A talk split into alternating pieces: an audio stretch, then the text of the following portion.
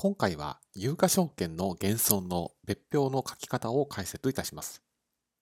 当動画の解説者の内田正孝は、週刊経営財務で収益認識の連載を、中央経済社で会計書籍の執筆を、税務研究会で収益認識、法人税、消費税のセミナー講師と詰めさせていただいており、当動画をご覧いただくと、有価証券の減損の別表の書き方を理解できるようになります。まずはじめに、有価証券の減損に関して会計のルールですけれども、こちらは上場株式と非上場株式などの別に分けて減損の規定があります。大きな方針としましては、投資先の会社の価値が既存したら減損しましょうといったような発想に立ったルールが整備をされています。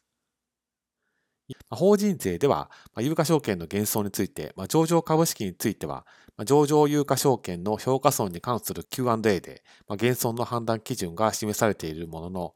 全般的に損金を認めるのに慎重な傾向はあります。ですから、費用損金を認める単純にタイミングの差ですから、社外流出ではなくて留保項目ということになります。それでは、会計で有価証券の評価損、減損が発生したタイミングと解消したタイミングについて、それぞれの別表の書き方を見ていきます。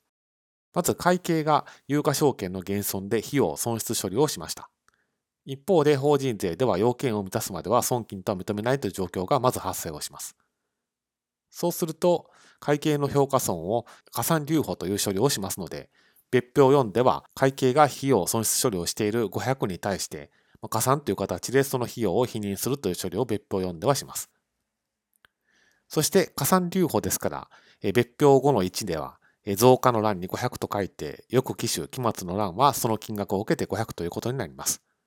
この数字が意味しているのは、会計の利益剰余金よりも法人税の利益積立金額の方が500多いですよということを意味しています。続いて、加算留保は解消するときの処理です。会計はすでに過去に費用損失処理をしているので、この解消するときには特に処理はありません。一方で法人税は要件を満たしたから、そのタイミングで損金として処理をすることを認めます。ですから別表では過去に否認をした損失を減算留保することになります。具体的に申し上げると、別表4では、投資有価証券評価損任用という形で、会計が過去に計上した費用損失の金額をこのタイミングで所得の計算上をマイナスをするという処理をすることになります。そして別表後の1では過去から引き継がれてきた加算留保の金額を取り崩すと減少の欄に500という金額を書いてその結果翌期種期末の欄は差し引き0とつまり会計の利益剰余金と法人税の利益積立金額に、この投資有価証券に関しては差がなくなったという処理をすることになります。ですので、当動画で押さえておいていただきたいのは、会計と法人税では、